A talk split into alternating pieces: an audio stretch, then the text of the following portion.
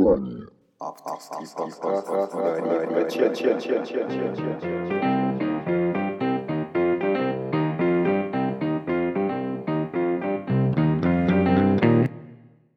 Всем привет! Это второй выпуск подкаста «Дом ткани». После первого выпуска у некоторых моих слушателей знатно бомбануло, но сегодня ваши поканы могут отдохнуть, потому что тема выпуска довольно нейтральная. Мы будем говорить про фридайвинг. У меня в гостях талантливый программист, диджей-энтузиаст, фридайвер и евангелист, а также мой муж Егор Чемуханенко. Привет. Я решила записать этот подкаст, потому что меня многие вообще спрашивают, да я сама до сих пор не понимаю, зачем ты сознательно рискуешь жизнью несколько раз в неделю и в чем вообще прикол. Связано это с адреналином или с чем? С этим мы попробуем сегодня разобраться. Можешь дать для начала короткое определение фридайвинга? Ну, фридайвинг — это ныряние, ныряние в глубину или в длину. В общем, ныряние на задержке дыхания. Без акваланга. Без акваланга, да.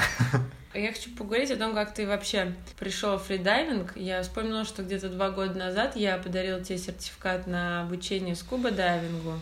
Да? Было такое. Скуба-дайвинг — это для тех, кто понимает, что они все таки не рыбы, и под водой они не могут дышать, и поэтому используют акваланг, когда погружаются.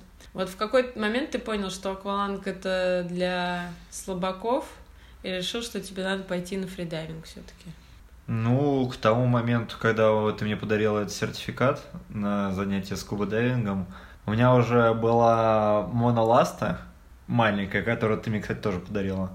И я уже там прознавал, а что, а есть кто-то, кто может меня научить плавать с той ластой правильно. И они мне никого не подсказали.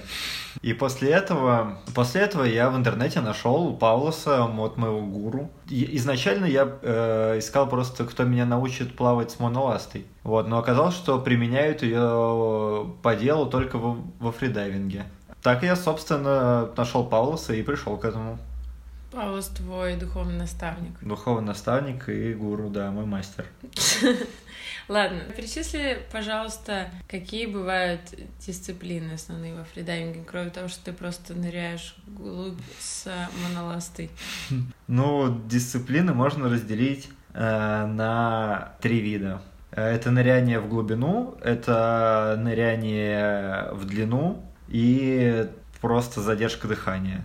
Ну, то, что там вот с ластами, без, ну, ну, ну, вот я ластами. сейчас расскажу, да. Рассказывай. В, в длину есть ныряние э, с ластами и без ласт. В глубину тоже есть ныряние э, с ластами и без ласт. Также в глубину есть еще ныряние по тросу. То есть, когда ты не плывешь, а просто подтягиваешься на руках по тросу вниз. Но вообще все ныряние в, в глубину происходит вдоль троса, который тебе нужен для ориентирования. То есть, чтобы ты знал, что ты двигаешься четко вниз, чтобы страхующие тебя э, фридайверы знали как бы твой маршрут. Соответственно, три дисциплины по нырянию в глубину, в ластах без ласты по тросу, ныря... ныряние в длину, в моноласте и э, без ласт. Ну, есть еще ныряние в длину в, в биластах, но это не особо популярная дисциплина. И статическая задержка дыхания в бассейне, когда, когда ты лежишь лицом в воду и задерживаешь дыхание насколько можешь. Э, Это прям дисциплина? Ну да, это дисциплина. Ладно, а тебе какая нравится больше и почему? Самое приятное по ощущениям? Ну, Наверное, не знаешь, какие там могут быть приятные ощущения. Мне нравится ныряние в глубину в моноласте, потому что мне нравится плавать в моноласте в принципе. А также мне нравится ныряние в глубину по тросу, потому что это самая расслабленная из дисциплин, то есть там одни из самых больших дайв-таймов. Тут можно использовать анг- англицизмы, да? Да. В общем, большой dive time. Ты очень сильно расслаблен и практически не напрягаешься. Этим, этим это приятно. Насколько большой у тебя dive time, Егор? Мой самый большой dive time 2.15, наверное. Free immersion. Подтягивание по тросу называется immersion. Вот, где-то 2, 2 минуты и 15 секунд. А просто задержка дыхания на до посиневших губ. До посиневших губ там не так много нужно на самом деле, но максимальная моя задержка дыхания дома это 5 минут. Хм. В бассейне у меня не получалось дос- достигать таких результатов. В бассейне у меня один раз э, был blackout на 4 минутах. Как-то дальше я не это отправился. еще один термин, ко- который ты еще не объяснил. Blackout, ну, потеря сознания вследствие кислородного голодания. Мы плавно передвигаемся к теме, которую я себе обозначила, о которой я бы хотела сегодня поговорить. Это чем опасен фридайвинг? Потому что мне кажется, что не все понимают, что когда ты погружаешь, погружаешься на глубину, ты там тусишь, грубо говоря, один. Потому что так называемые safety дайверы, которых, которые должны тебя страховать, они же не, не ныряют так же глубоко, как сам фридайвер. А никаких других способов страховки, как я понимаю, в этом супер развитом виде спорта еще не придумано. Ну, там, не знаю, подводная лодка с врачами или что-нибудь такое. Что тебя интересует? Тебя рассказать, как работает safety team, как работают ст- страховщики, страховщики? Нет, я бы хотела, чтобы ты рассказал, какие существуют а, главные опасности, что что-то у тебя может произойти с легкими, с Ну, наверное, основная опасность это то, что ты можешь утонуть. Это когда у тебя просто не будет достаточно кислорода для э, дальнейшего твоего пребывания в сознании. И это, это часто происходит на об- обратной дороге. Ну, как вообще выглядит нырок? Что ты ныряешь вниз, там разворачиваешься и всплываешь вверх. Если это в условиях соревнований происходит, то внизу ты э, берешь тег, внизу этой веревки, про которую я до этого говорил, ты берешь тег и всплываешь. И так как ты ныряешь без использования баллона со сжатым воздухом, соответственно, давление, которое у тебя в легких, которое ты забрал с поверхности, то же самое количество воздуха с тобой в твоих легких э, находится на протяжении всего нырка. Но увеличивается давление, соответственно, в легких, уменьшается э, объем этого воздуха, и чем ты глубже, тем объем легких, объем воздуха у тебя в легких меньше, и давление, соответственно, больше. То есть с того же объема воздуха, который ты забрал на поверхности, на, на глубине твоим легким проще э, забирать кислород, потому что он под, под большим давлением находится. Но когда ты всплываешь, на последних э, 20 метрах, допустим, у тебя давление 3 атмосферы, на последних 10 метрах у тебя давление 2 атмосферы, и когда оно приходит снова к нормальному, у тебя очень большой э, риск э, потери сознания, потому что э, это давление, с помощью которого молекулы кислорода заталкиваются в твои авиоли, которые находятся у тебя в легких. Это давление резко снижается из-за недостатка кислорода. Ты и так на пределе, и, в общем, ты можешь вырубиться. А вот то, Можешь что... случи- слу- случиться блэкаут, так называемый shallow water blackout, то есть блэкаут на Захлебывание. небольшой глубине. После того, как э, ты теряешь сознание, еще через несколько минут, да, не секунд, не знаю, в пределах минут, наверное, а, у тебя происходит э, неконтролируемый вдох. Вот, как раз-таки для этого нужны safety дайверы, которые встречают тебя и сопровождают с последних там Ну а 10-20 если, если тебя, метров. тебя неоткуда встретить? То есть сейфти дайвер не ныряет так глубоко, как ныряет сам фридайвер. А если это супер-мега чемпион, и никто в мире не ныряет так, как он, понятное дело, что никакой сейфти дайвер не будет тусить на 150 метрах, правильно? Да, но с- до 150 метров... э, Нет, ныряли, да, до 100 150 метров, но, наверное, я не рассказал про еще одну э, дисциплину. Вот, эта дисциплина называется No Limits. Э, Это когда ты погружаешься, когда тебе вообще не нужно... Еще я не рассказал про, про Variable Weight дисциплину. Мгм. Ладно. Сейфти дайверы встречают тебя с 30 метров в основном. Э, А когда ты находишься перед этим, то есть всплываешь с максимальной глубины до 30 метров, там ты находишься действительно один. Да, там могут произойти всякие непредвиденные обстоятельства, но риск их не так велик, как на последних 30 метрах или 20 или 10, поэтому увеличение глубины происходит плавное. То есть э, ты не должен лезть нырять на 50 метров, если ты не нырял до этого на 48 или 49. Ну, Поэтому там ни- тебя тебе же не страхует. никто не запретит. Тебе, ну, тебе никто не запретит, да, но Я тебе просто- никто не запретит просто плыть до конца и утонуть. Или привязать к себе камень и, и утонуть. Тебе тоже никто не запрещает. Я к тому, что фридайвинг не только на глубину супер опасен, то есть это в принципе такой спорт, где ты находишься на пределах своих возможностей постоянно и а, постоянно себя испытываешь. И я вспомнила случай, который у нас с тобой был, когда мы с тобой ходили в обычный бассейн плавательный, где не предполагается, что люди будут нырять. Но Егор пришел туда с а, моноластой. Тренера, конечно, очень осторожно посмотрели на, на это огромное орудие убийств. Но я их заверила, что все нормально, я буду за ними следить. Но что-то пошло не так, и Егор, не предупредив, решил, что в конце тренировки, уже изрядно уставший, он проплывет 100 метров под водой без дыхания. Моя бдительность к тому моменту тоже уже немножко подспала. Он поплыл, я спокойно наблюдала сверху, ну, точнее, я плыла по- на поверхности воды, как нормальные люди, а не под водой. Уже подплывая к, к бортику, я смотрю, что он как-то очень сильно заторопился и резко очень всплыл на поверхность, а потом также резко пошел ко дну обратно. Я была без ласт, не могла супер быстро к нему подплыть, и нам просто сказочно повезло, что в этот момент в бассейне на соседней дорожке плавала женщина, оказавшаяся сертифицированным судьей по э, фридайвингу. Саша Джеромик. Пере- Саша, Передаю привет Саше, спонсор нашего подкаста и моей дальнейшей жизни Саша.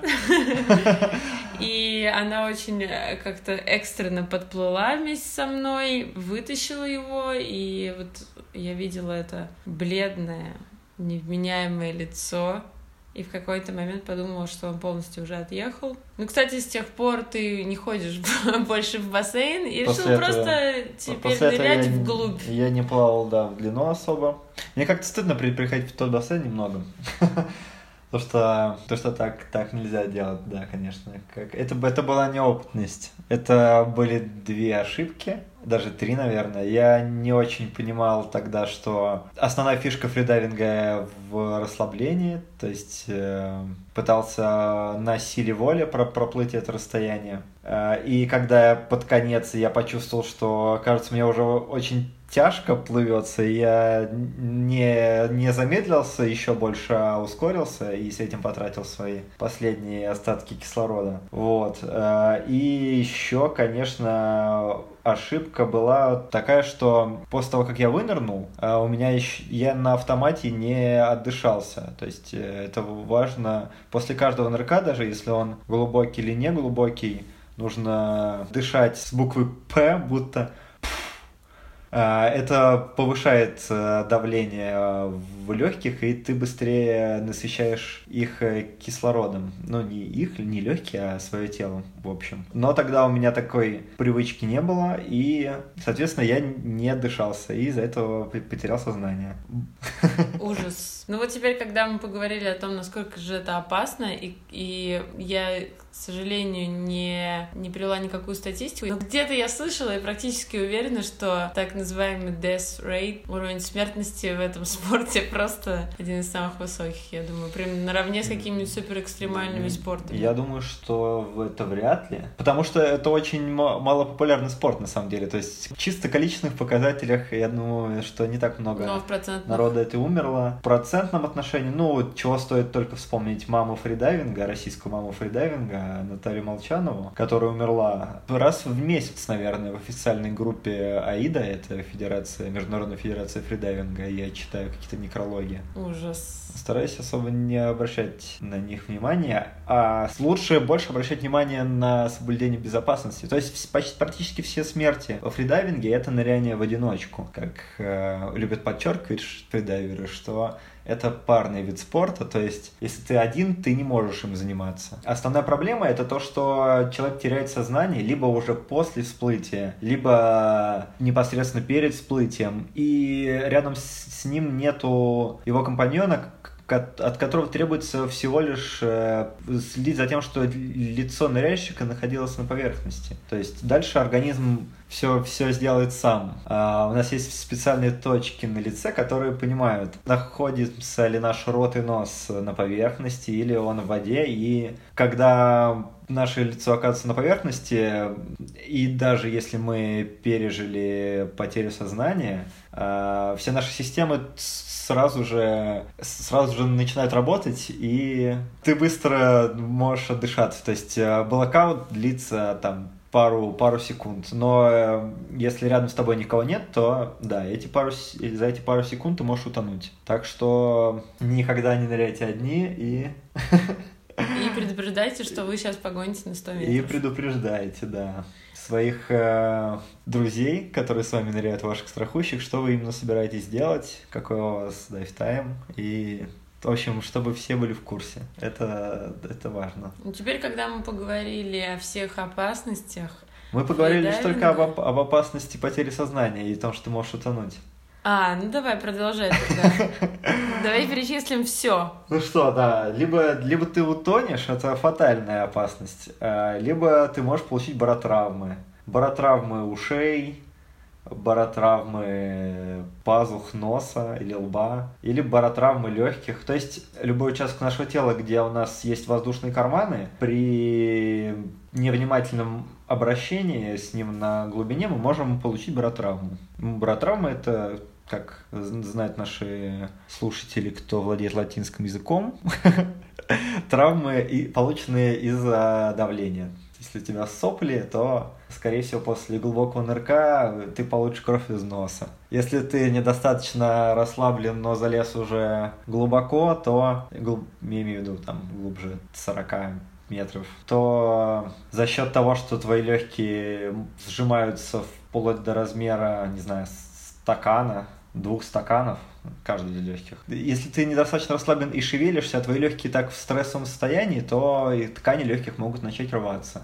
Это называется squeeze. И потом ты плюешься кровью, кашляешь кровью. Тоже опасно. У меня такого, слава богу, не случалось. Слава да, богу. Бар баротравмы меня как-то обходили стороной. Серьезные.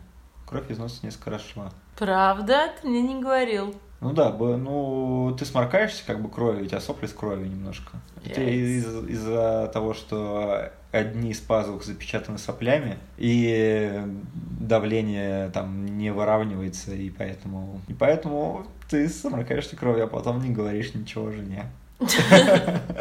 А кровь из ушей? Кровь, о, да, кровь из ушей, конечно же, травма барабанных перепонок. У меня такого тоже не было, но это возможно.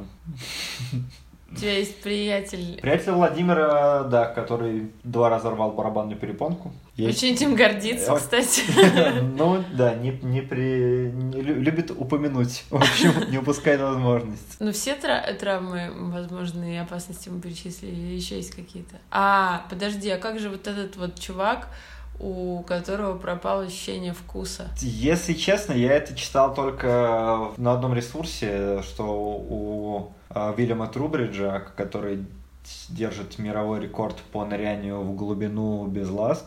Это 100 метров, 101 или 100. Ну, в общем, сотка, соточка. А, я читал, что у него пропало чувство вкуса, то есть после из-за большого количества блэкаутов. Не знаю, возможно, это желтая пресса. Он, он про это не говорил. А микроинсульты, вот всякие такие штуки. Микро... Инфаркты, не знаю. А, ну да, есть. Вообще, Э, фридайверы слабо под, подвержены болезни глубины, как она называется? Как она Кессонная болезнь. Кессонная болезнь, да. Потому что фридайвер не дышит. Ну, что такое вообще кессонная болезнь? Это когда у тебя кровь насыщается азотом, э, из-за из-за давления. И потом возникают азот, азотные пузырьки в крови. И почему этому подвержены аквалангисты, которые дышат сжатым воздухом? Потому что они дышат сжатым воздухом. Вот.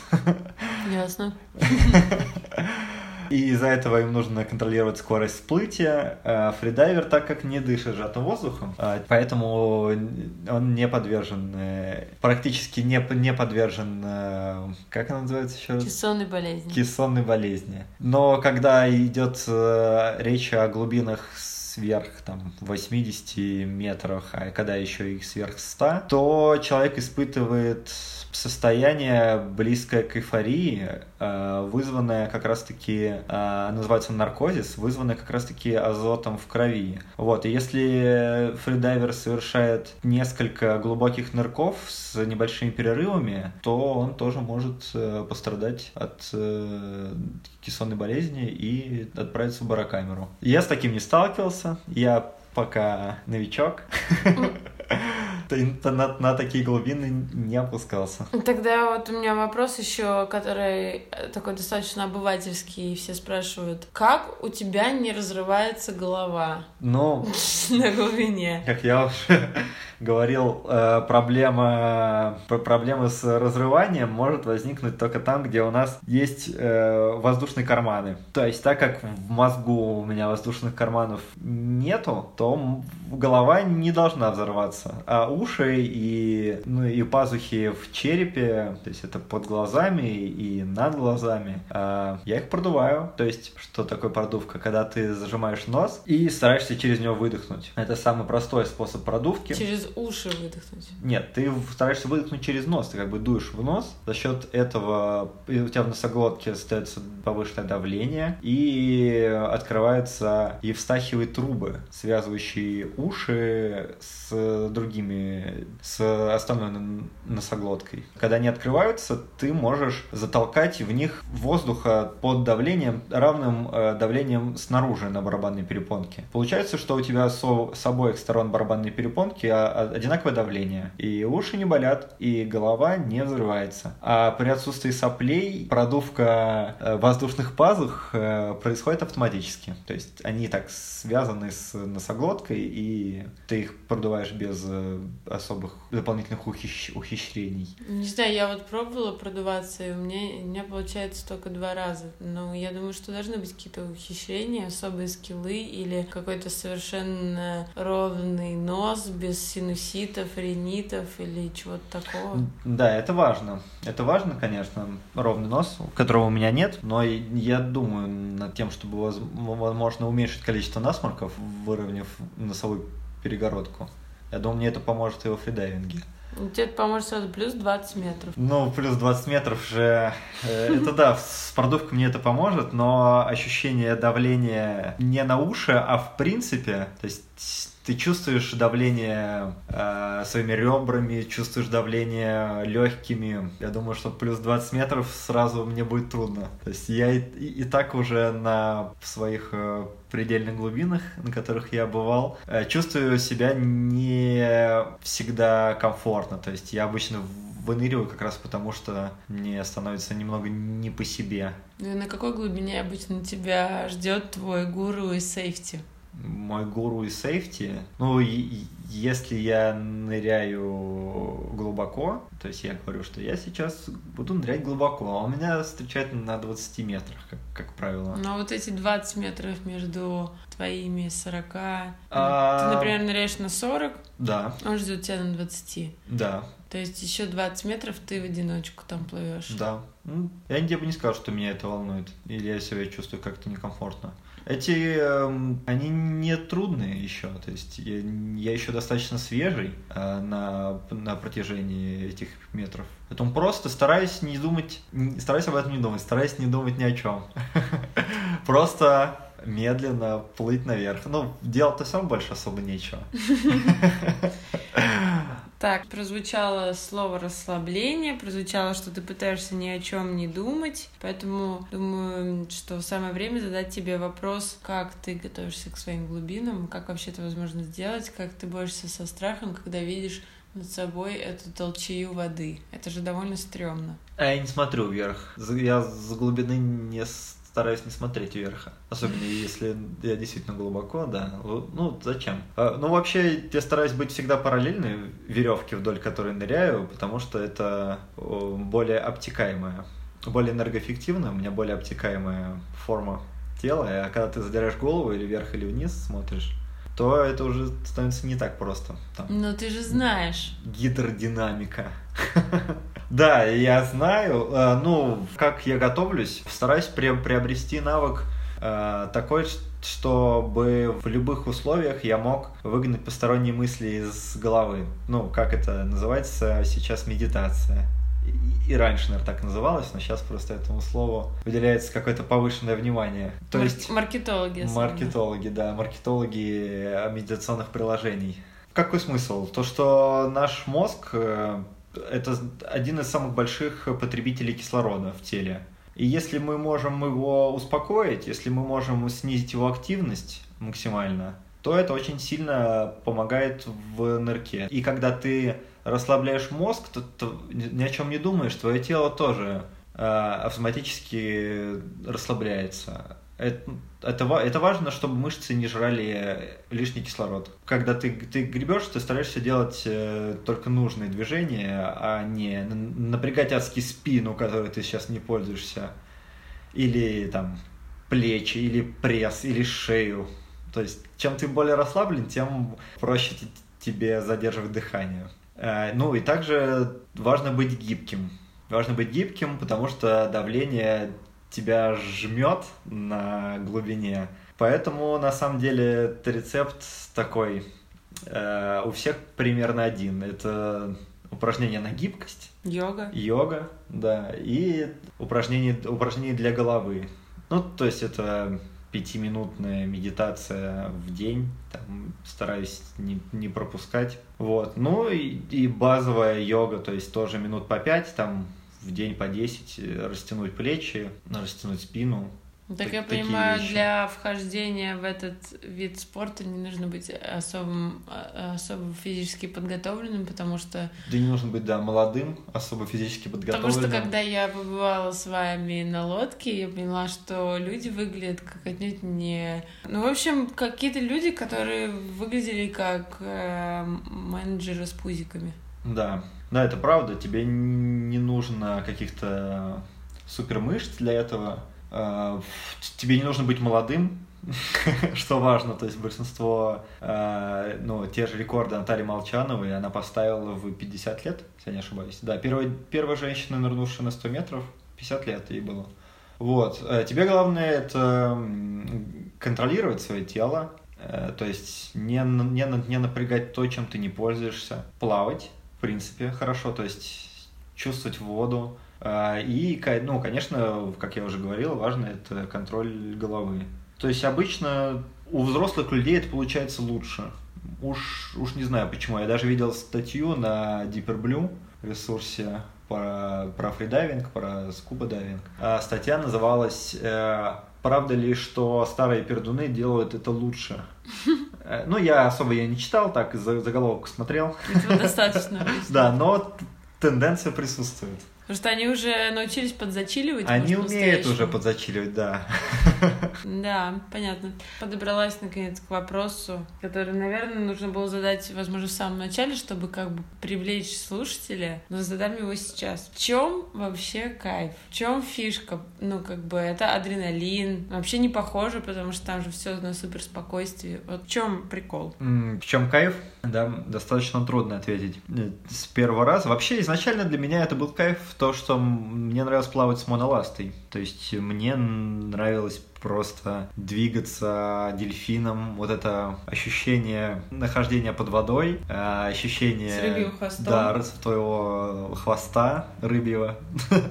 Это скорость, это мощь этого огромного плавника. Но также во фридайвинге есть тоже такая важная вещь, одна из моих любимых в этом спорте, это ощущение свободного падения. Мы про это еще не говорили, но начиная с 15 метров, когда ты идешь вниз, твои легкие уже скомпрессированы так, что если на 5 метрах и там на поверхности ты держался на воде за счет своего костюма, за счет э, толщины своего костюма, за счет своих легких, э, ну, то есть этого воздушного мешка огромного, находящегося в тебе, а э, на 15 метрах это все сжимается, и ты теряешь свою плавучесть, то есть ты просто летишь вниз, ощущение полета, называется, так называется, free fall, то есть ты просто падаешь, Ощущение полета очень приятное, особенно если ты расслаблен и для тебя это комфортно. Ощущение контроля тела, контроля ситуации, ощущение тишины, какого-то внутреннего спокойствия.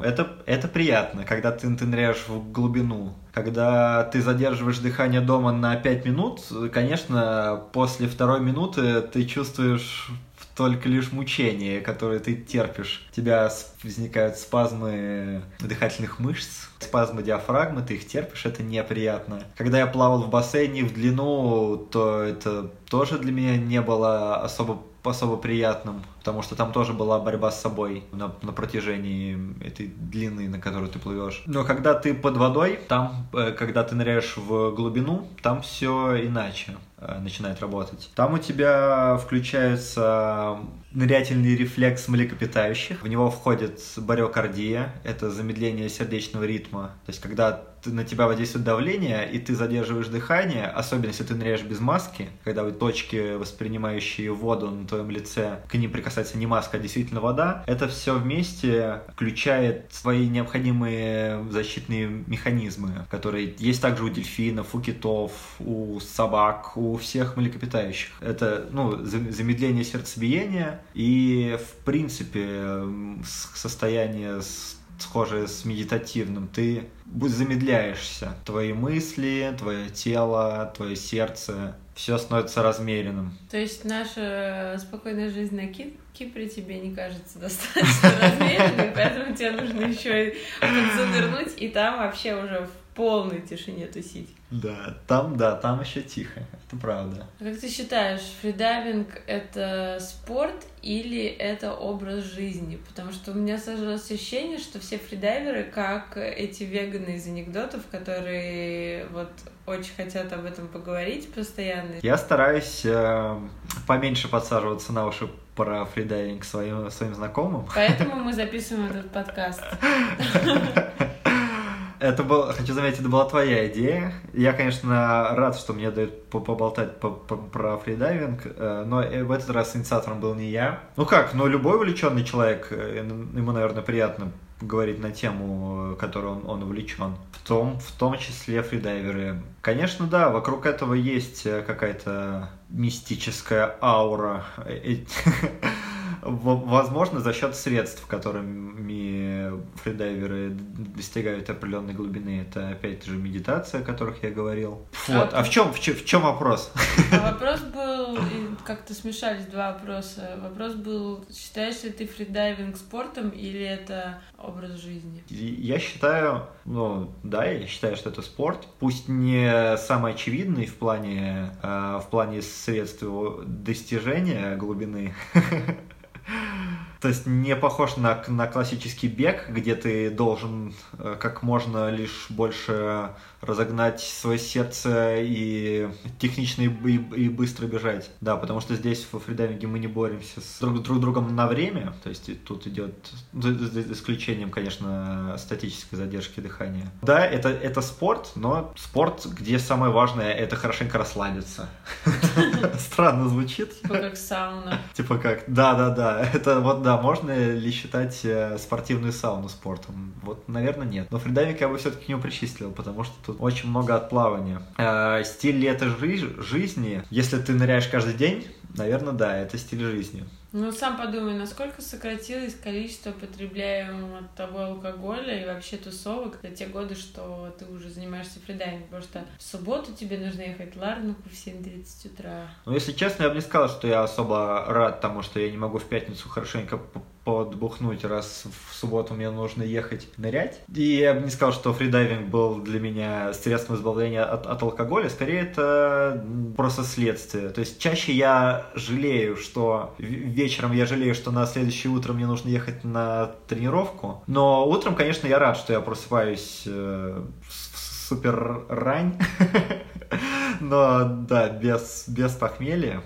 Я не знаю, для меня это, наверное, не, э, не лайфстайл. Как, как ты это назвала? Образ жизни? Для меня это не образ жизни, но э, он все-таки от Ну, твоя жизнь На сложилась определенным но, образом. но да, на, э, мои, на мои будни он повлиял. То есть раньше я не интересовался абсолютно йогами и медитациями, потому что мне было незачем. А здесь, здесь все стало достаточно просто, с определен... с какой-то глубины стало понятно, что либо ты занимаешься йогой и медитацией, либо ты не отправишься глубже.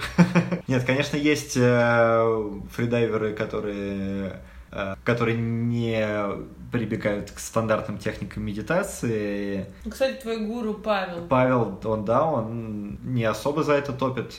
Но мне кажется, что это шорткат такой. Это легкий путь для успеха в, в- во фридайвинге. А он какой тогда использует метод? Он не называет это медитацией, но примерно то же самое. Ну, тут как бы трудно использовать что-то еще. Трудно еще расслабить мозг и тело и назвать это иначе. Он просто это так не называет. Как он называет это? Relaxation? Relaxation, да. Он называет это relaxation. Понятно. Ну что ж, кому бы ты посоветовал заниматься фридайвингом? Как ты считаешь, это вообще всем подходит? Ну да, это не всем подходит определенно. Но у меня вот есть моя теория про то, что определенный спорт определенному темпераменту. Например, с моим темпераментом меня просто безумно раздражают э, всякие статичные штуки а йога. И мне, может быть, поэтому и не заходит фридайвинг, несмотря на то, что я совершил всего одну попытку. А, Но ты считаешь, кому подходит фридайвинг? Кому бы ты посоветовал, возможно, из наших знакомых заняться им? У кого бы получилось, по твоему мнению? Я думаю, что фридайвинг подходит тот, кому в принципе нравится водная активность. То есть я не представляю себе человека, которому бы это которому, который бы не очень любил воду, и которому бы я это посоветовал, ему бы это зашло. Не знаю, мне кажется, тем, кому интересен фридайвинг, сам его попробует. Трудно кому-то из наших знакомых его посоветовать. Я бы, конечно, посоветовал его тебе еще раз. Э, Для, для того, чтобы больше подрасслабиться. Ну, Потому что это, в принципе, хороший способ снять, снять стресс. Ясно. Ну, у нас уже есть фридайверы, допустим, Всеволод Попов, ему уже нечего советовать, он сам все, все понял. Алексей Чех также э, из- известный фридайвер из наших знакомых. Катя Кулагина. Да, но Катя, она Катя, прям- Катя Кулагина, прям да. Она- Катя Кулагина шарит уже Катя, приезжай к нам на Кипр. Катя, приезжай к нам на Кипр. Да. Вряд ли она, конечно, слушает мой подкаст, мало ли. Может, ей кто-то передаст из моих верных слушателей. Да. Ну, я думаю, можно закругляться. Твое напутственное слово будешь какое-нибудь говорить? Напутственное слово говорить не буду, приведу некоторые цифры. Насколько ныряют э, люди без задержки дыхания? На задержке. На задержке дыхания. Ныряние в глубину без ласт 100 метров. Ныряние в глубину в моноласте 130 метров. Алексей Молчанов, наш соотечественник. Ныряние в дисциплине No Limits, про которую я вначале, правда, не сказал, потому что Международная ассоциация фридайвинга исключила ее из соревнований из-за опасности. No Limits 214 метров. Это когда э, ты погружаешься вниз с помощью груза, и тебя вытаскивает наверх э, надувающаяся подушка. То есть тебе не нужно плыть, тебе нужно только продуваться и задерживать дыхание. С 214 метров. Герберт Ницш, пилот из... э, Куда он? Из Швеции, по-моему. Ныряние в длину без ласт Матиус Малина из Польши, если я не ошибаюсь. 244 метра. Ныряние в длину в моноласте 300 метров делит он же Матеус Малина и э, также Джордж Панагиотакис с Кипра. Он, кстати, э, сказал мне, что моя техника моноласты хороша. Он, из Греции, а не из Кипра. Да, да, да, он, он из Греции, но живет на Кипре. Мы с ним иногда вместе ныряем. Ну, он ныряет на 100 метров, а я на свои 40. М, Ничего. Да, все еще впереди, да. Ну, Скажи, а когда ты думаешь, что вот пора бы уже пора? А не пора ли нам пора? Да, из, из фридайвинга. У тебя есть какая-то заветная цифра? Но передо мной пока стоит заветная цифра в 50 метров, но реально я был на 46. Я бы не сказал, что это был удачный нырок. У меня была ярко выраженная гипоксия, но не было потери сознания. Но, в общем, мне было не особо прикольно. Поэтому мой чистый нырок это было только 42 метра. Я не хочу особо торопиться, хочу нырять в собственное удовольствие, но однажды я надеюсь, что это будет 50 пол, полсотни. Я думаю, что на этом можно будет остановиться и подуспокоиться. Но вообще это, конечно, затягивает. Да, это заметно. Я думала, этот подкаст будет идти 15 минут, а он идет уже примерно час. Ну что ж, Егор, пообещай нам всем, что ты будешь аккуратен и, и всегда будешь нырять с сейфти дайверами. Да, я, я обещаю. Все, пока. Пока.